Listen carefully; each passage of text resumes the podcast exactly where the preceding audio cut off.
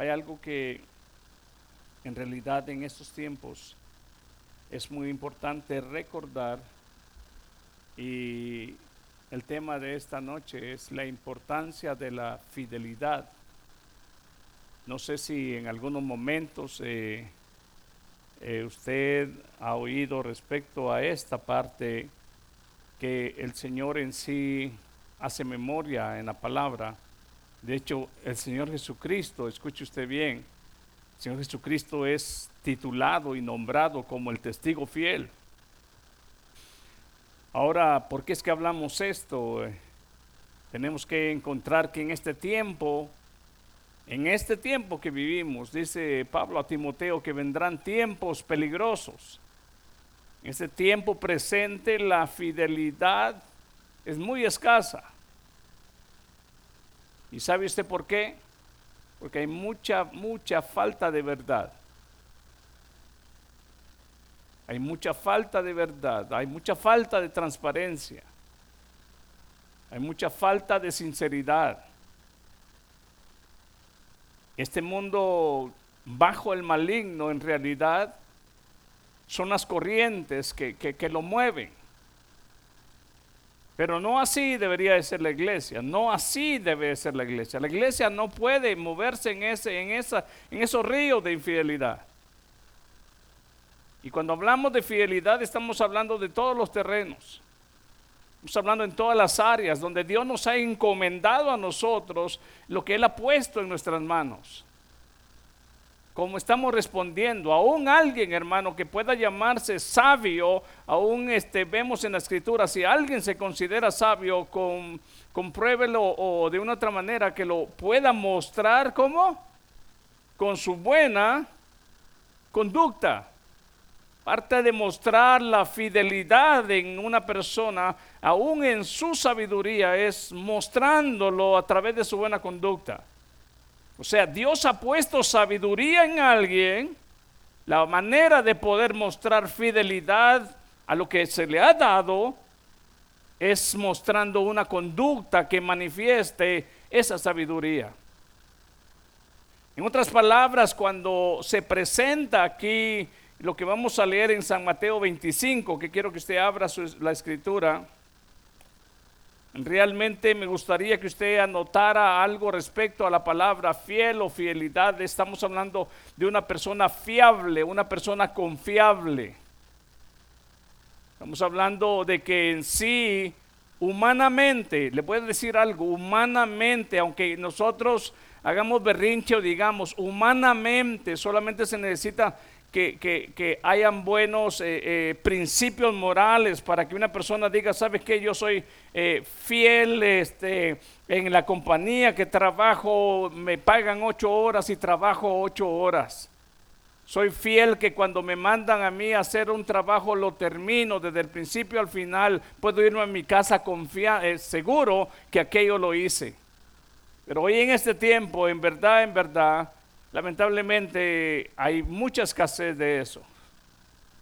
Y solamente el Señor, hermanos, vamos a ver en la palabra, solamente el Señor puede dar esa capacidad para que podamos, solo conectados, ¿se recuerdan ustedes el verso que leímos? Unidos y conectados a Cristo podemos fructificar esa fidelidad. Solos no podemos.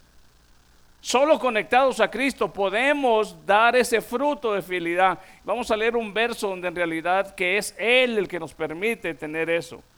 Miremos entonces, ¿trajo usted Biblia? Abra su Biblia en San Mateo 25. Y si no, acérquese a un cristiano, dijo un hermano. San Mateo 25, verso 23. Vamos a leer desde el verso 14 porque ah, aquí en este título está la parábola de los talentos. Si ha tenido usted la oportunidad de escudriñar que la palabra talentos. Ha tenido usted la oportunidad de examinar qué es la palabra talentos. ¿Qué es talentos aquí en esta escritura? Amén. No son habilidades ni son este dones en este caso, sino que es un peso que manifiesta hasta cierto punto eh, una, una cantidad económica, podría ser de plata o de oro. ¿Sí? Eso es para que nosotros este, realmente estemos conectados a la idea de lo que vamos a hablar. En otras palabras, es dinero, hablándolo ya en términos este, más presentes. Es algo que representa este dinero. Ahora escuche usted algo, aquí va, va a suceder algo y mire lo que dice la escritura en el verso 14. Porque capítulo 25, perdón, y verso 14, porque el reino de los cielos es como un hombre. Hay algo que quiero que tengan en mente y, ustedes van a oír y vamos a estar introduciendo el apoyo de, la, hermana de mi hermano Wilmer, que la voy a usar en algunas partes. Dios le permite a ella, hermano, tener una línea de enseñanza donde aún esta palabra como, mucha iglesia no, no capta qué significa la palabra como. A veces nos perdemos porque aún esa palabra como está transmitiendo una idea de algo semejante. ¿Sí? Como, aun cuando Cristo eh, hace un milagro de reproducir muchos panes y muchos pescados, se, usa la palabra que como cinco mil como cinco mil pueden ser hermanos, este, cinco mil quinientos, cinco mil cuatrocientos. Tenemos que tener la mente hacia ese punto. Un como no es un exacto que eh, aún este, está ahí usando, pero está transmitiendo una idea. Entonces aquí está diciendo la palabra usando como. Escuche usted bien. No es que no, no es que en sí la, idea espiritual sea, eh ¿cómo se dice? Este, que sea realmente literal a esto. No, es una semejanza, es una idea transmitir a través de algo que puede ser terrenal. Porque el reino de los cielos es como un hombre que yéndose lejos, llamó a sus siervos y les entregó. ¿Qué, dice ahí? Entonces, ¿qué son talentos? Óigalo bien, son bienes, son riquezas, es un peso. Un talento es, es por ejemplo, eh, eh, como mencionamos, este, ok, vamos a echar oro, oro, ok, aquí, aquí hay un talento, vamos a, aquí hay un talento, entonces vamos a pesar más y aquí hay dos talentos. Entonces, a alguien le dieron solamente esto, a otro le dieron estas dos partes. ¿Sí? Ahora, lo que Dios ha puesto en tu vida, lo que Dios ha puesto en mi vida, tarde o temprano, Dios va a preguntar por aquello que te ha dado a ti. No le va a preguntar, a, no le va a preguntar este, al vecino, le va a preguntar a usted lo que Dios le dio a usted por gracia. Y ahí es donde se va a calificar la fidelidad de cada quien. Aquí lo que vamos a ver al final es un siervo fiel y un cobarde que en vez de hacer uso de lo que se le había puesto en sus manos, prefirió esconderlo. Y muestra la inutilidad. ¿Qué dice, hermano? Léelo fuerte. ¿Qué dice?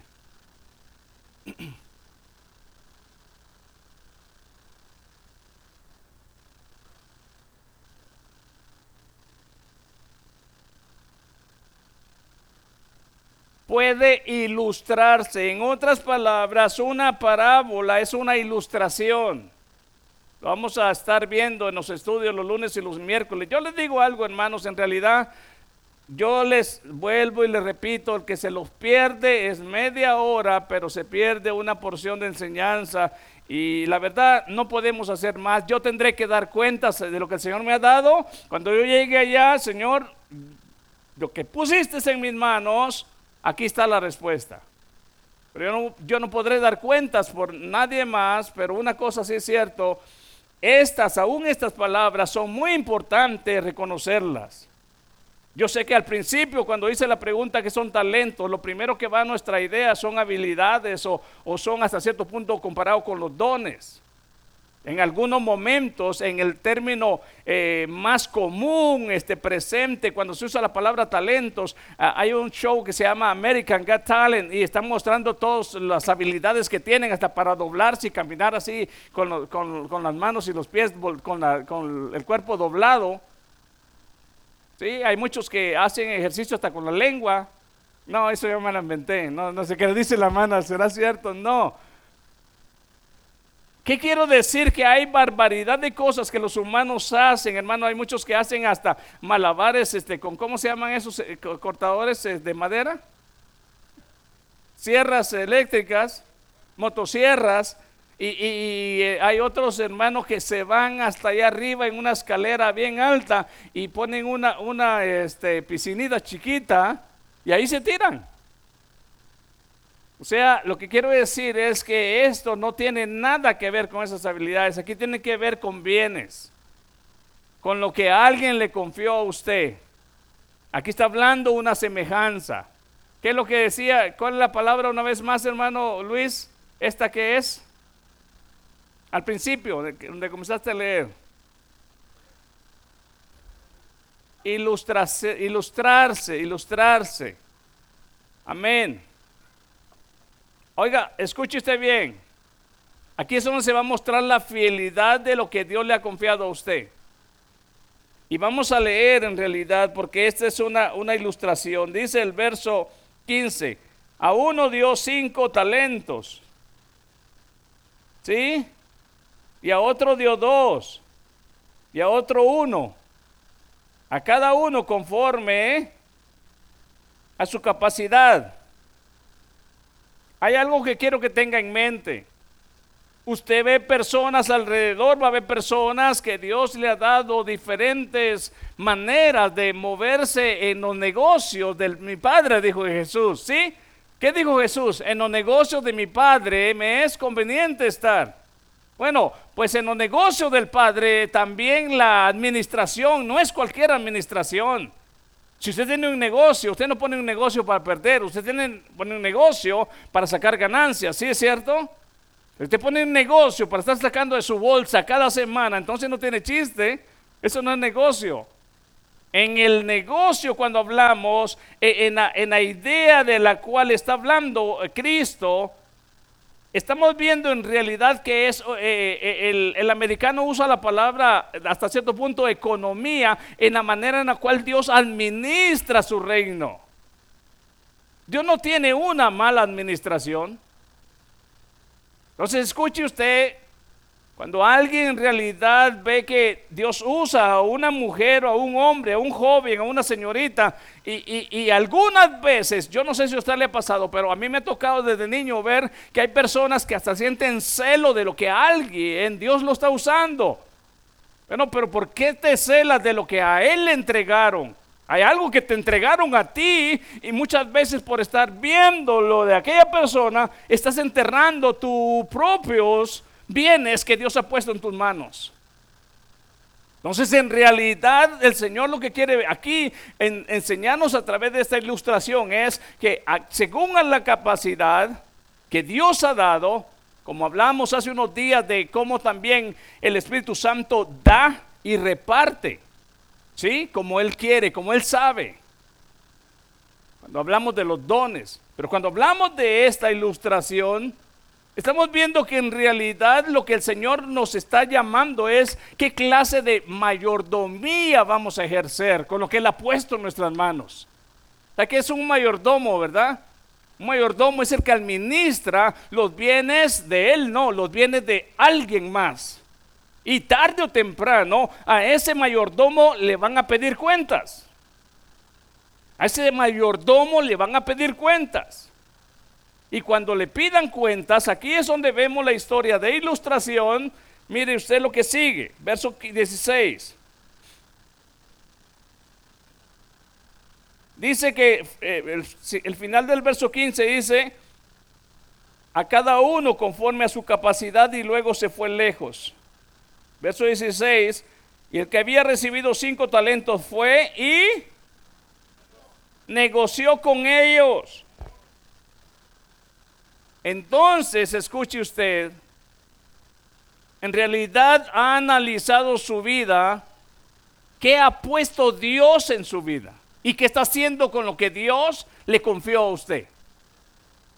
En realidad, ¿qué es lo que... Eh, eh, eh, la pregunta es, ¿cree usted que Dios le ha dado algo en confianza a usted? Porque aquí aparece que aunque sea uno, le dio a uno de los siervos.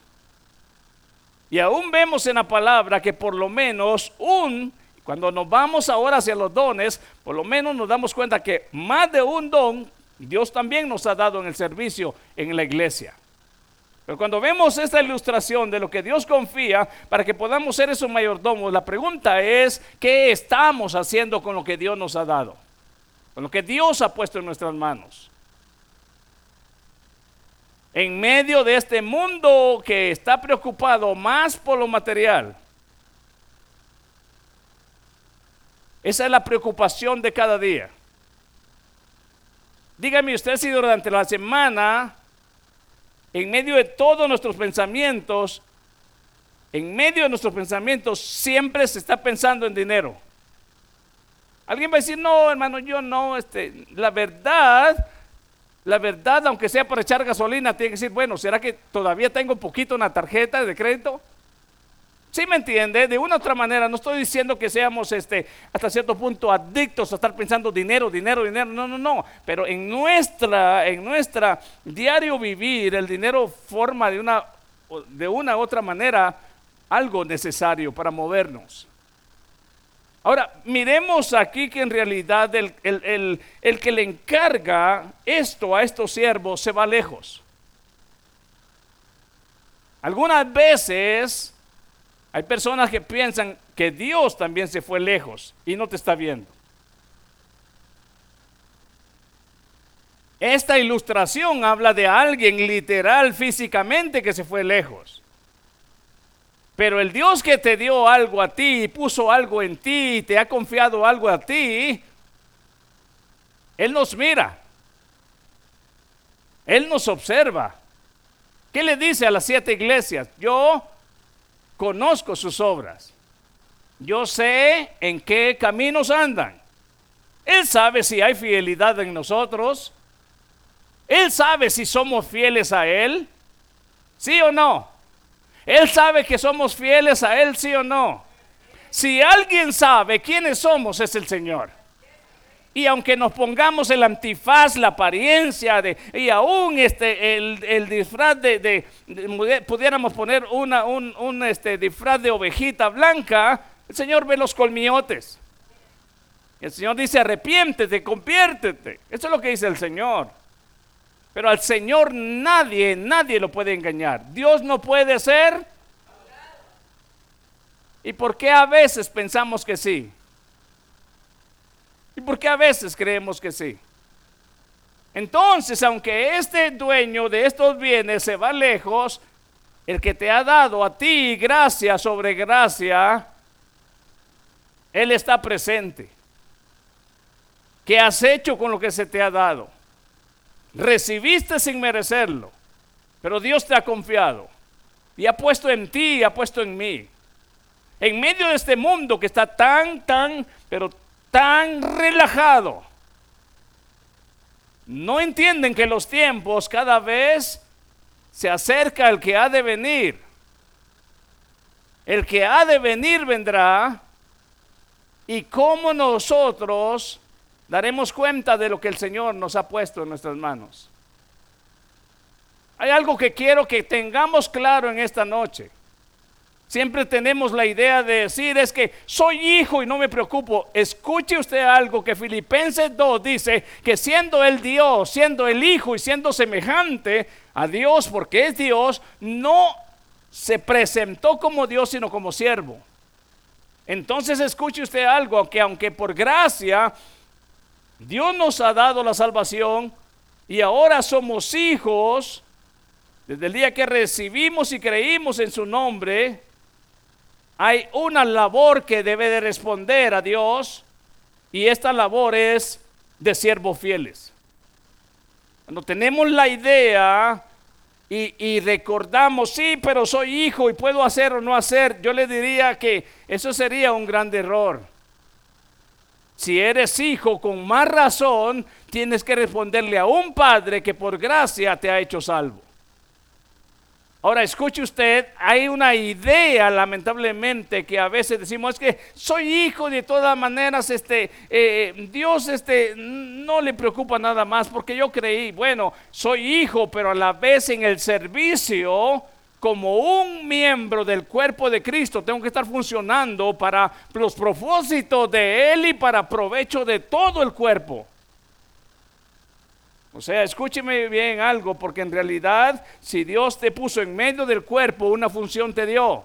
Y ese, y ese miembro no puede estar, no puede estar dormido, ni tampoco puede estar. ¿Qué es lo que pasa cuando, cuando a veces este, eh, eh, eh, ya no siente uno? Deshabilitado, sin función, está frío, le pican con una aguja ya no siente está, ¿cómo se llama? Paralizado. Ahora escuche usted bien esto. Mire, estamos hablando de bienes. Estamos hablando de, una, de un peso que representa realmente dinero. El verso 16 dice, el que había recibido cinco talentos fue y negoció con ellos y ganó otros cinco. ¿Cuántos tenía?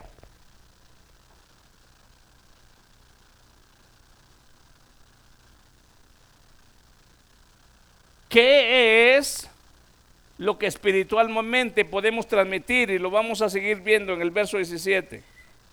Asimismo, el que había recibido dos, ganó también otros dos. Pero el que había recibido uno fue y cavó en la tierra y escondió el dinero de su señor. Después de mucho tiempo vino el señor de aquellos siervos y arregló cuentas con ellos. Si está hablando de una ilustración del reino de los cielos, ¿a dónde cree usted que el Señor por gracia nos ha hecho parte ahora a nosotros? Vénganos tu reino y hágase la voluntad suya, la voluntad del Señor. Esa es la parte que no podemos descuidar hijos, siervos, pero hágase la voluntad del Señor. Eso es lo que no podemos olvidar. Porque dentro de la voluntad del Señor y dentro de su reino, hágase su voluntad, no la nuestra. Ahora en realidad, ¿por qué la verdad lamentablemente se rompe la fidelidad? ¿Sabe usted por qué? Porque cuando se piensa más, muchas veces, en nosotros mismos y no en lo que representa el dueño del que nos ha dado esos bienes, es más fácil muchas veces violar esa línea de confianza que se nos ha cedido. Dios nos ha dado esa confianza, Dios nos ha cedido, hermanos, esa confianza para darnos lo que en realidad no merecíamos. Pero la capacidad misma, dice acá, es el Señor el que la mide también. Mire lo que dice el verso 17, una vez más. Asimismo, el que había recibido dos ganó también otros dos, pero el que había recibido uno fue y cavó en la tierra y escondió el dinero de su señor. Después de mucho tiempo vino el señor de aquellos siervos y arregló cuentas con ellos. Y llegando el que había recibido cinco talentos, trajo otros cinco talentos, diciendo, Señor, cinco talentos me entregaste, aquí tienes, he ganado otros cinco talentos sobre ellos. Y su, ¿qué dice? Y su señor le dijo, bien, buen siervo fiel, sobre poco has sido fiel, sobre mucho te pondré. Entra en el gozo de tu Señor.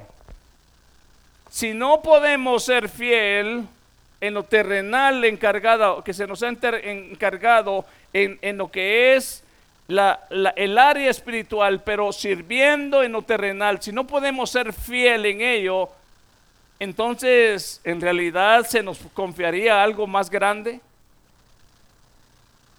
Usted mismo podría confiarle a alguien que le ha delegado una responsabilidad chiquita. Tú le dices a un empleado o un eh, trabajador que tenga, sabes que tu trabajo de hoy va a ser cuídame esos pales de, roof que tenemos que nadie los toque. resulta que cuando regresa, lo encuentra dormido. y la mitad del pallet. ¿Le confiarías de nuevo otra, otra labor?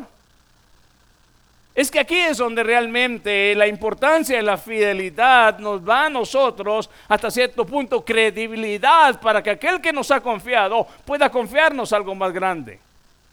Si no puede ser fiel en lo pequeño, ¿cómo podrá confiar Dios algo grande allá? En realidad, si nos damos cuenta, Aquí es donde podemos nosotros investigar un poquito más de esta parábola que es una ilustración. Y llegando el que había recibido cinco, el 21 dice, y su Señor le dijo, bien, buen siervo fiel, sobre poco has sido fiel, sobre mucho te pondré, entra en el gozo de tu Señor. Llegando también el que había recibido dos talentos, dijo, Señor, dos talentos me entregaste, aquí tienes, he ganado otros dos talentos sobre ellos. Su Señor le dijo, bien, buen siervo fiel, sobre poco me has sido fiel, sobre mucho te pondré, entra en el gozo de tu Señor. Pero llegando también el que había recibido un talento, dijo, Señor, te conocía que eres hombre duro, que ciegas donde no sembraste, y recoges donde no esparciste por lo cual tuve miedo y fui y escondí tu talento en la tierra. Aquí tienes lo que es tuyo. Respondiendo su señor le dijo, ¿siervo qué? Siervo malo, negligente y negligente. Sabías que ciego donde no sembré y que recojo donde no esparcí. Por tanto debías haber dado mi dinero a los banqueros y al venir, si se da cuenta por qué aquí ahora está más claro. ¿Sabe por qué a veces nosotros no respondemos claramente? ¿Sabe usted por qué? Por una sencilla razón. A veces no leemos la Biblia. Sí, y cuando preguntamos en realidad qué es un talento, lo, lo, mezclamos en el momento quizás con habilidades, pero aquí está hablando de dinero, está hablando de bienes, está hablando de un peso, como hablábamos al principio, un talento, un peso que representa cierta cantidad económica. Entonces nos damos cuenta aquí en el verso que está en el 20, ¿qué nos quedamos? 26. Respondiendo su señor le dijo, siervo malo y negligente, ¿sabías que ciego donde no sembré y que recojo donde no esparcí? Por tanto, debías haber dado mi dinero a los banqueros y al venir yo hubiera recibido lo que es mío con los intereses. Quitadle, pues, el talento y dadlo al que tiene diez talentos, porque al que tiene, al que tiene le será dado y tendrá más. Y al que no tiene, aún lo que tiene le será quitado. Y al siervo inútil, mándenlo a que vaya al pari porque ahí va a estar bueno. ¿Ah? Al siervo inútil echarlo en las tinieblas de afuera, allí será el lloro y el crujir de dientes ¿Y qué habla el Señor aquí? Que aún para justos y injustos Dios ha dado el llamado y de gracia ha esparcido también su palabra, hermanos, a toda criatura. Pero nos damos cuenta que aunque todo el mundo en algún momento pudiera escuchar el mensaje, no todos lo van a recibir. Muchos hermanos no van a dejar que aquello que por gracia se ha dado en realidad sea de beneficio para su vida. Y aún, hermanos, ahí nos damos cuenta que la infidelidad de este hombre lo que está manifestando es un rechazo a poder hacer uso de lo que se nos ha regalado. La gracia de Dios, por gracia somos salvos, por gracia escuchamos la palabra. Y sabe usted algo, uno de los mandatos que Cristo le da a sus discípulos es, vayan al, ¿a dónde? ¿Nomás a Jerusalén? O le dice que id por todo el mundo y predicar el Evangelio a toda criatura. El que creyere será salvo, mas el que no creyere será condenado. Nos damos cuenta que en realidad aquí, viéndolo de una manera administrativa, Dios, ha puesto Él, aún en las manos de aquel, de aquel que su capacidad quizás era limitada, según lo que dice esta ilustración. Pone en sus manos, pero lo que hace es esconder lo que en sus manos se ha puesto. Ahora, escuche usted algo. Si Dios te ha confiado una familia, ¿qué estás haciendo con tu familia? Porque Dios te pedirá cuenta de tu familia. Si Dios te ha dado un esposo, Dios también te ha dicho también esto, porque Job ¿qué dijo? Job dijo desnudo nací. ¿Sí? Nació el desnudo, del desnudo vine y, nací en aquel momento no venía ni con hijos, ni con esposa, ni con carro. Sí traía carro. No, no traía nada. Y todo lo que poseemos, ¿quién nos lo ha dado? Dios nos dio la mamá que tenemos, el papá que tenemos, Dios nos ha dado los hermanos que tenemos, Dios nos ha dado todo, Dios nos ha dado la vida, o sea, le pertenecemos a Dios. En otras palabras, todo lo que usted y yo poseemos es porque Dios ha querido darnos ese, esa acción de gracias. ¿Qué estamos haciendo con eso? Aquí es donde en algún momento nos podemos meditar que hay una ilustración y se da cuenta usted que aquí también al entender atrás de este verso, también hay una parábola de las diez vírgenes, donde se muestra la vigilancia y también la fidelidad de cinco. Cinco prudentes y cinco insensatas.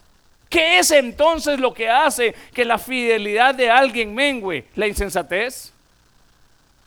Pensando que su Señor ya no vuelve, pensando quizás que Él no pedirá cuentas. Sí, Él pedirá cuentas él pedirá cuentas. Le guste a usted o no me guste a mí, Dios pedirá cuentas, Dios sabe. Eh, ¿Por qué es que hablamos de esta manera? ¿Por qué Dios manda, hace un llamado a las iglesias de Apocalipsis, arrepiéntanse? ¿Por qué? ¿Por qué hace un llamado a arrepentirse? A las iglesias, estamos hablando de iglesias. Entonces el llamado a arrepentirse es para que vuelvan a recapacitar de dónde se conectaron de su fidelidad a Dios. Aquí es donde nos damos cuenta la importancia de la fidelidad.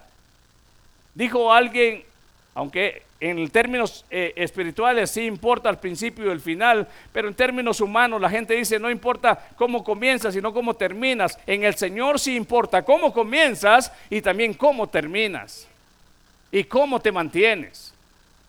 O sea, yo le puedo decir algo, se ha tomado la vida cristiana como que si fuera una religión más este, enmascarada, que eh, mientras los demás me miden, que, que, dijo alguien, eres santo mientras no te conocen.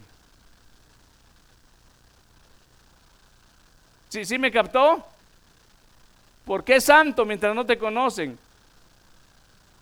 Y la verdad, verdad, lo que somos, somos apartados, santos, separados por la gracia de Dios y día con día creciendo en la gracia, pero con una, con una idea de que el Señor va produciendo en nosotros día con día ese crecer.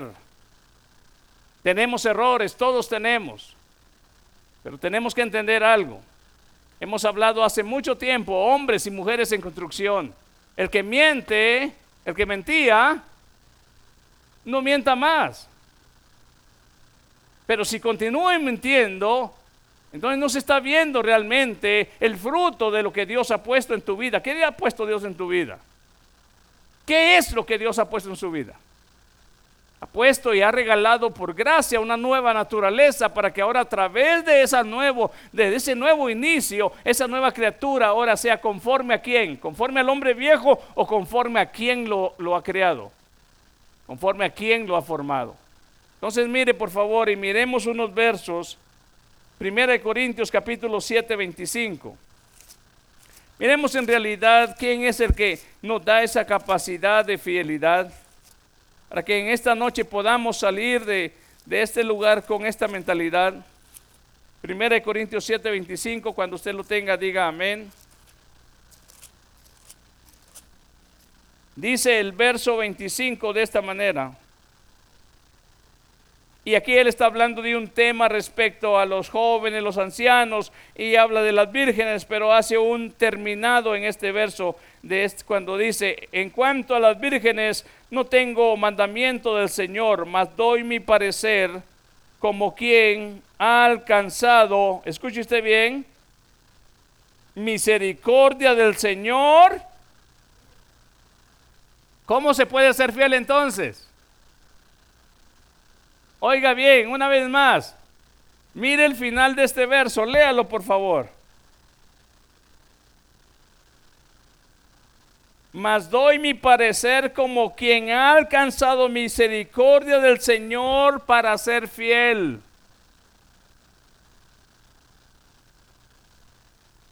De otra manera no se puede. No se puede ser fiel al Señor de otra manera es solamente conectados a Él y por la misericordia de Él.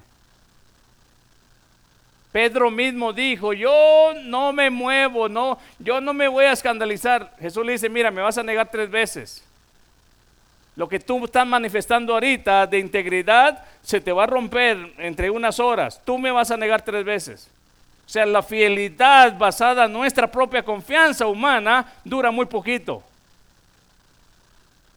pero nuestra fidelidad provocada por la misericordia del Señor, ahí es donde nace un Sadrach, Mesach y Abednego que le dice al rey, vive, vive, vive rey, que el Dios al cual nosotros servimos, Él nos puede librar del horno. Y aunque así no fuera, nosotros no vamos a adorar tus imágenes. ¿Qué están diciendo?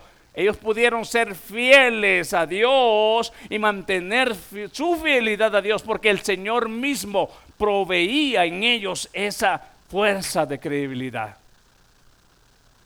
No puedes ser una mujer ni un hombre fiel a menos que el Señor te dé esa capacidad. Ahora la pedimos o no nos importa porque la fidelidad a Dios es muy importante. Ahora escuche usted bien. Si hablamos en términos humanos, en fidelidad, si en nuestra casa no conocimos la fidelidad, quizás tuvimos un padre infiel a nuestra madre, quizás tuvimos una madre infiel, quizás alrededor o a alguien, quizás un hombre este, se casó con su, con su mujer y le fue infiel o viceversa. Se ha habido la infidelidad. Vas a un trabajo y se ve la infidelidad en todo donde te mueves. Se ha visto mal la infidelidad. Entonces pensamos que es normal. No, no es normal. En el 2030, 2030 es posible que los, los baños para hombres, mujeres y, y otros más se va a ver como normal. Porque quieren introducir a una nueva mentalidad. Pero la palabra dirá lo que es verdadero siempre, en todo tiempo. Y la infidelidad en los términos de Dios no es no es normal. Si alguien sufrió las consecuencias de, por su infidelidad, ¿quién fue en el Antiguo Testamento?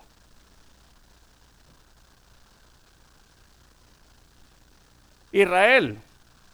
Israel mismo sufrió las consecuencias por su infidelidad a Dios. ¿Y sabe usted a qué aún mismo Dios, hermano, eh, eh, eh, pone una semejanza a Israel? ¿Sabe cómo, qué dice? Te portaste peor que una ramera. Por lo menos, dice la ramera, se prostituía por una cantidad de dinero.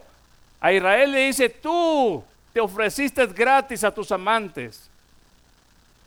E, escucha hasta qué grado llegó la infidelidad. Ahora, que a este tiempo, en realidad, muchos digan, no importa. No, sigue siendo importante porque el Dios, el cual demanda, sigue siendo el mismo. Ahora yo le voy a decir algo, en realidad Dios sabe en qué área somos fieles y en qué área somos infieles. Y el Señor nos llamará cuentas. El Señor nos pedirá cuentas. Si usted piensa que al presentarse al Señor está nomás esperando qué galardones y qué atributos, no, Dios también le va a pedir cuentas. Ahora, Parece que no, pero en realidad la iglesia misma de Apocalipsis está viendo este examen que el Señor le está diciendo, arrepiéntanse, vuélvanse, porque si no se vuelven, yo voy a tratar ese asunto con ustedes. O sea, escuche usted bien algo, aquí en este verso que estamos leyendo, en 1 Corintios dice, el final de este verso, 7.25 dijimos, ¿verdad? Dice, doy mi parecer como quien ha alcanzado misericordia del Señor para ser fiel.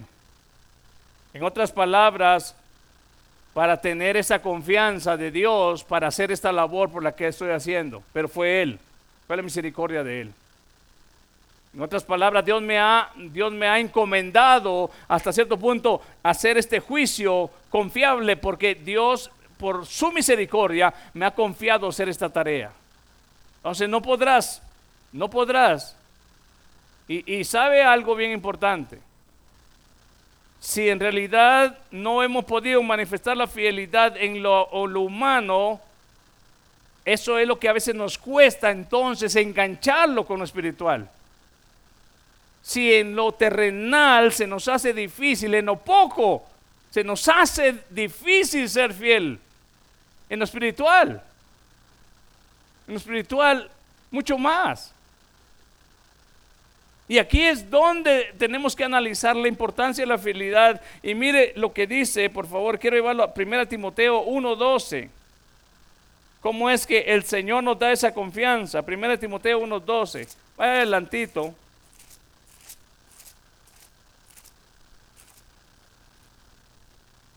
Siempre la gente cuando hablamos de fidelidad dice, hermano, entonces un ser perfecto. No, perfecto solamente hasta cuando Dios nos dé un cuerpo nuevo, un cuerpo este realmente, hermano, cuando seamos totalmente, aún esto corrupto sea cambiado, pero la fidelidad se puede mantener al Señor, ¿por qué? Porque Él es el que la provee para ser fuertes en los momentos difíciles. Mire qué dice en 1 Timoteo 1:12.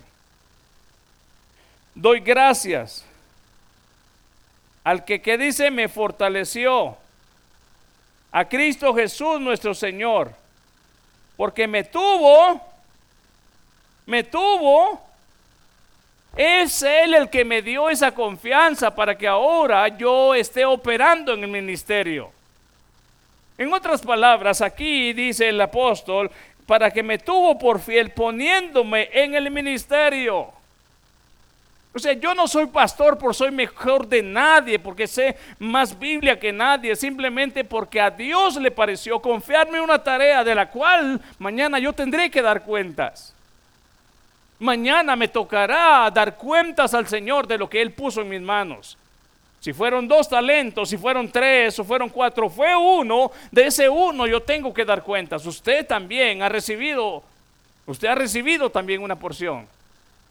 La pregunta es, ¿en realidad se ha puesto a pensar qué es lo que Dios ha puesto en sus manos? El apóstol dice, Él me tuvo por fiel, Él tuvo confianza en mí.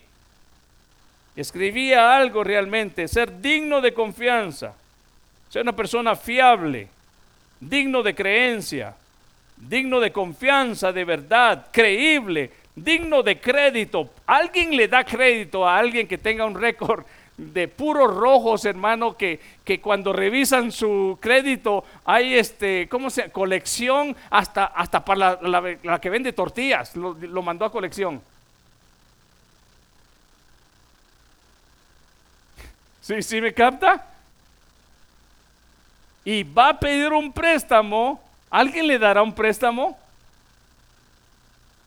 ¿Qué es lo que primero revisan cuando va a agarrar alguien un apartamento? ¿No revisan su récord? Este no ha pagado la luz. Ahí aparece, hermano. Para los que no saben, vamos a traer un día una clase, porque es que muchas personas, lamentablemente, su, su récord de, ¿cómo se llama? ¿De crédito? Sí, ¿verdad? ¿Cómo dijo usted? Sí, sí, sí. Que, que en realidad pueda hasta cierto punto ver su récord, en, cómo ha llevado usted su crédito y cómo ha llevado sus pagos. Ahí aparece. Y por eso cuando alguien quiere comprar un carro o una casa, su, su récord, este, ¿cómo se llama el número? el score, ¿verdad? Aparece, no, 5 eh, bajo cero, dijo. Y para que pueda calificar, por lo menos tiene que ir, ¿qué? De un, ¿cuánto hermano Gilma? De un 6 mínimo para arriba. De 7 para arriba. 700. Yo le agradezco al Señor, hermano, porque si eh, eh, yo soy una persona que se me olvida, pero de que me casé, mi esposa, hermano, nunca ha fallado, hermano. Siempre el día nos pago de luz, de eso, del otro. Fuera por mí, yo vería una, una, renta de hace 20 años, que se me olvida. No por, no por mal pagante, sino que porque se me olvidan muchas cosas a veces. Pero mi esposa ha hecho que el crédito, hermano, cuando en alguna oportunidad íbamos a hacer un trámite, me apareció el récord. Yo pensaba, decía 7, 750, qué bonito, sería bueno. Esa vez me apareció 8 50, 8 para arriba, hermano Gilma. Y, la verdad, yo no me esperaba unos 8. Pero bendito sea Dios, arriba de los 8, de los 800, mm, para mí fue una sorpresa, pero en realidad mi hija no sabes que tiene buen crédito. Y sabe qué, hasta me dio la oportunidad de negociar lo que iba a hacer. Como que me dio hasta cierto punto más confianza.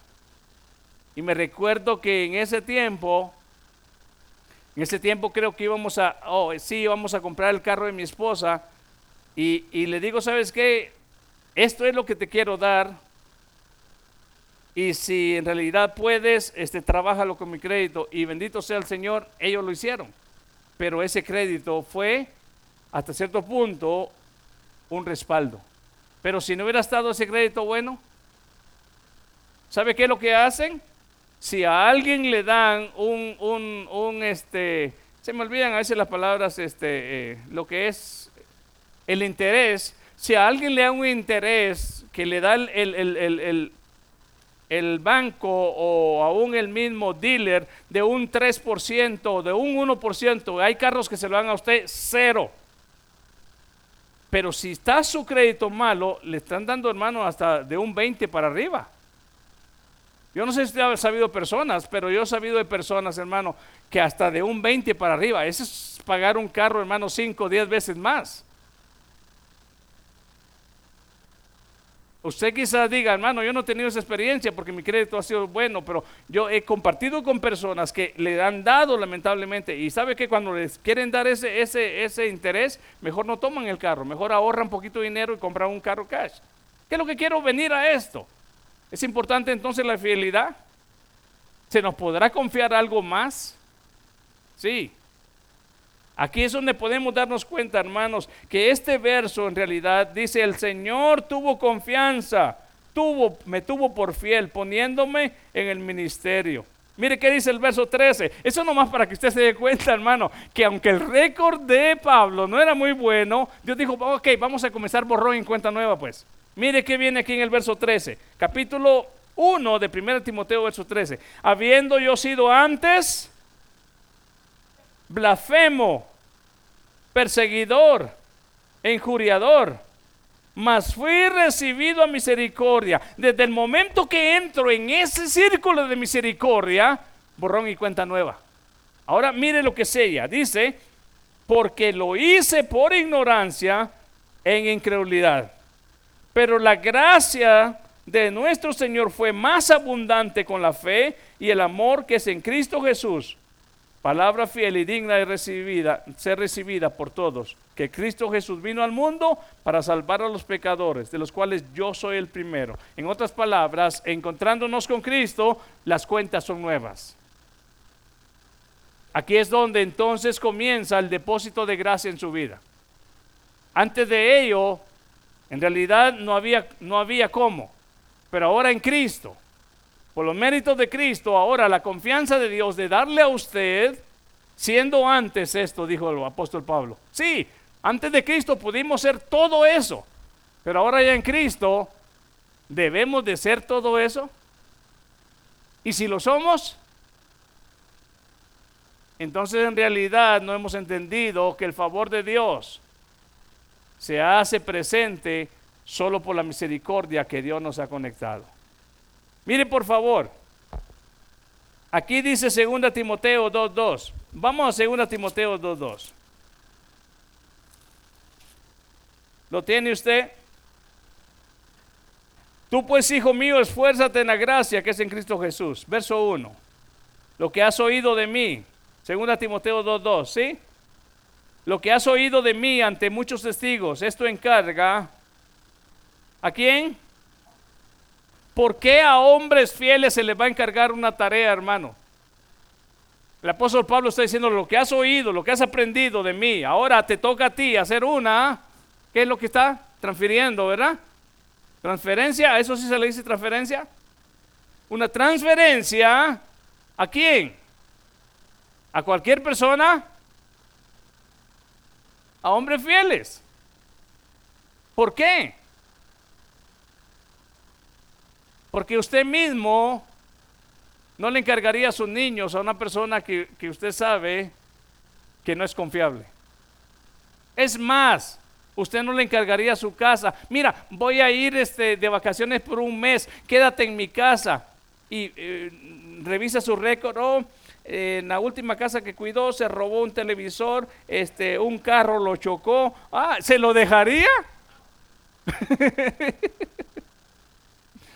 ¿Qué es lo que quiero decir? Que en realidad la fidelidad que Dios nos da, aunque no la ganamos, desde ese momento Dios nos hace a nosotros acreedores de una confianza que no ganamos, pero Él nos está diciendo, te voy a tener por digno. Es lo que dice Pablo. Me tuvo por fiel de este ministerio, de este encargo. Ahora, Pablo dice, encárgale esto a hombres fieles. ¿Por qué, hermano?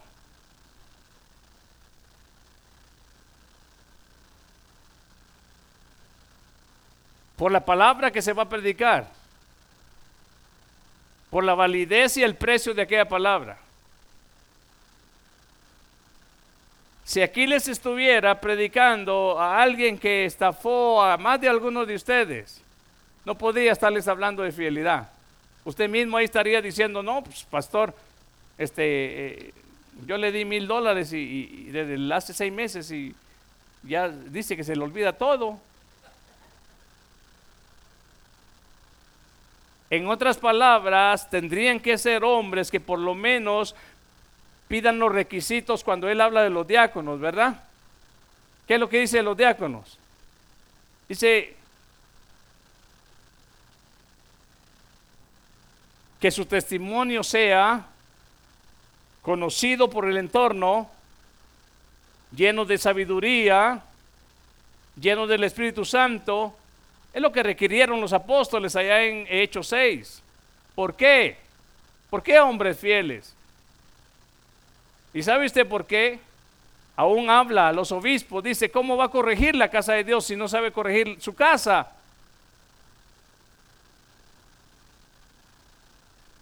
En otras palabras, si mi hijo ahorita estuviera ahí fumando marihuana en el carro afuera y alguno de ustedes de sus hijos les gustaba la marihuana, ¿cómo puedo yo decirle a un muchacho suyo que no haga lo que mi hijo está haciendo? En otras palabras, ese encargo se le está diciendo a estos hombres que por lo menos entienden que la palabra sirve para enseñar, ¿para qué más? Para corregir, para instruir en, justicia. Esta es hasta cierto punto el reflejo de estos hombres. Quiero, eh, ¿cuántos hombres eh, escogió, hermanos, Moisés que le iban a ayudar para juzgar al pueblo? 70. ¿Y estos hombres tendrían que tener algunas características? Sí, sí. Es que el encargo de que iban ellos a llevar a cabo no era cualquier cosa. Ahora la pregunta de nosotros como iglesia es qué tan importante es tener esto. Importancia de la fidelidad.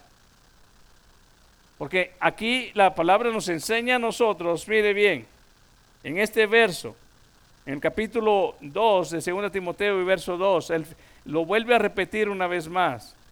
Lo que has oído de mí ante muchos testigos, esto encarga a hombres fieles que sean idóneos para enseñar también a otros otras palabras, que haya ciertamente, hermano, esa capacidad que el Señor da para hacer esta labor. Quiero cerrarlo con un verso, quiero que lean conmigo, por favor, Apocalipsis 19:11.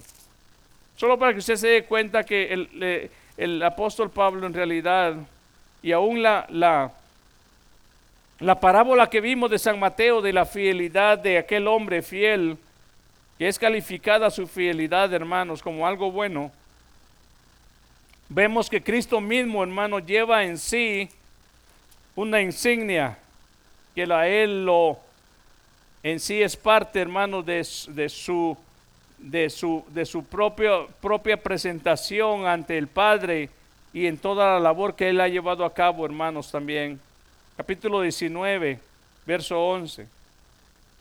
Entonces dice Apocalipsis 19, 11, vi el, vi el cielo abierto y aquí un caballo blanco y el que lo montaba se llamaba... Ah, fiel y verdadero. Y con justicia juzga y pelea. Sus ojos eran como llama de fuego y había en su cabeza muchas diademas y tenía un nombre escrito que ninguno conocía sino él mismo. Estaba vestido de una ropa teñida en sangre y su nombre es el Verbo de Dios. Los ejércitos celestiales vestidos de lino finísimo, blanco y limpio, le seguían en caballos blancos. De su boca sale una espada aguda para herir con ella las naciones, y él la regirá con vara y hierro, y él pisa el lagar del vino del furor y de la ira del Dios Todopoderoso. Y en sus vestiduras y en sus muslos tiene escrito este nombre, Rey de Reyes y Señor de Señores. No hay gloria si no hay realmente fidelidad. ¿Sabe usted por qué? El mismo apóstol Pablo dice en los filipenses que al humillarse él hasta lo sumo, él también fue exaltado hasta lo sumo. Por los méritos de Cristo, nosotros obtenemos por misericordia ahora esa capacidad de poder responder en fidelidad a Dios, por la confianza que Él nos pone en el ministerio, como dice Pablo. Pero nosotros en realidad, nuestra tarea es responderle al Señor con lo que el mismo, el mismo Espíritu Santo y la misma palabra provoca un querer, un hacer en los que, entendemos que en el mismo Cristo está este título, fiel y verdadero, y que es nombrado, aquí lo dice, Rey de Reyes y Señores, Señores. Pero ¿qué es lo que queremos decir? Él se humilló hasta lo sumo, siendo fiel hasta la muerte. Ahora, ojalá y esta noche nosotros, por lo menos esta palabra nos haga a nosotros ir hasta lo más profundo de nuestro ser y examinar las áreas en las cuales el Señor dice, estas áreas quiero que tú las limpies. El que esté limpio, a ver, y el que, ojalá que esta noche en este lugar entendamos que la fidelidad sigue teniendo importancia para Dios. Oremos de esta manera. Padre, te agradecemos